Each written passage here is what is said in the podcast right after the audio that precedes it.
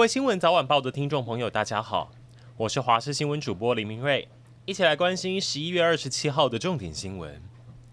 天气冷，门窗紧闭，小心一氧化碳中毒之外，露营也要注意一个状况。昨天有一家人，他们上新竹尖石秀峦部落露营。当天晚上，因为低温只有九度，一位妈妈就把焚火台拿到帐篷里取暖。一家三口是直到隔天，露营区老板想说怎么都没有动静，帐篷拉开，妈妈和她十二岁的双胞胎女儿都一氧化碳中毒。抢救之后，妈妈还是不治身亡。昨天爆出一群人吃河豚料理中毒一死八伤的意外，我们持续追踪。当时是一家小吃店老板收到一个在基隆的朋友寄了河豚给他，他弄成鲜鱼汤，切成生鱼片，找了住在附近的朋友一起来吃。他们的中毒症状，八个人都有头晕、嘴麻或手脚无力的状况，而老板本人身亡，因为他还吃了生鱼片，当下是直接倒在店里。我们也要提醒听众朋友，河豚的毒属于神经毒素，没处理好，你吃下肚。死亡率超过六成。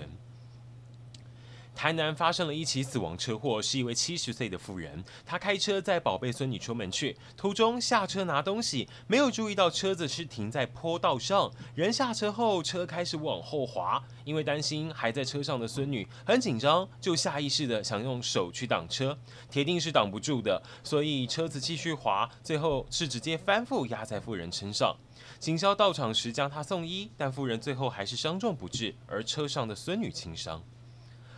大家吃吃到饱 buffet 餐厅，这几年发现很难不花个一千五两千块，甚至现在还有超过四千块一顿的。本来金华酒店旗下在信义诚品里的泰市场，很多饕客说是 buffet 圈里仅存 CP 值高的店家，结果最近被发现午晚餐一口气调涨了五百三到七百三，几乎是快高了一倍的价格。业者解释，他们食材有升级。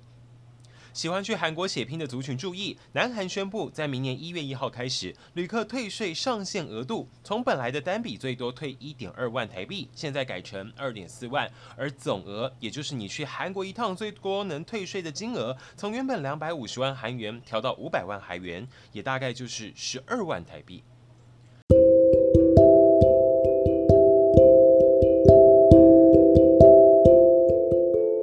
以上就是这一节新闻内容，非常感谢您的收听。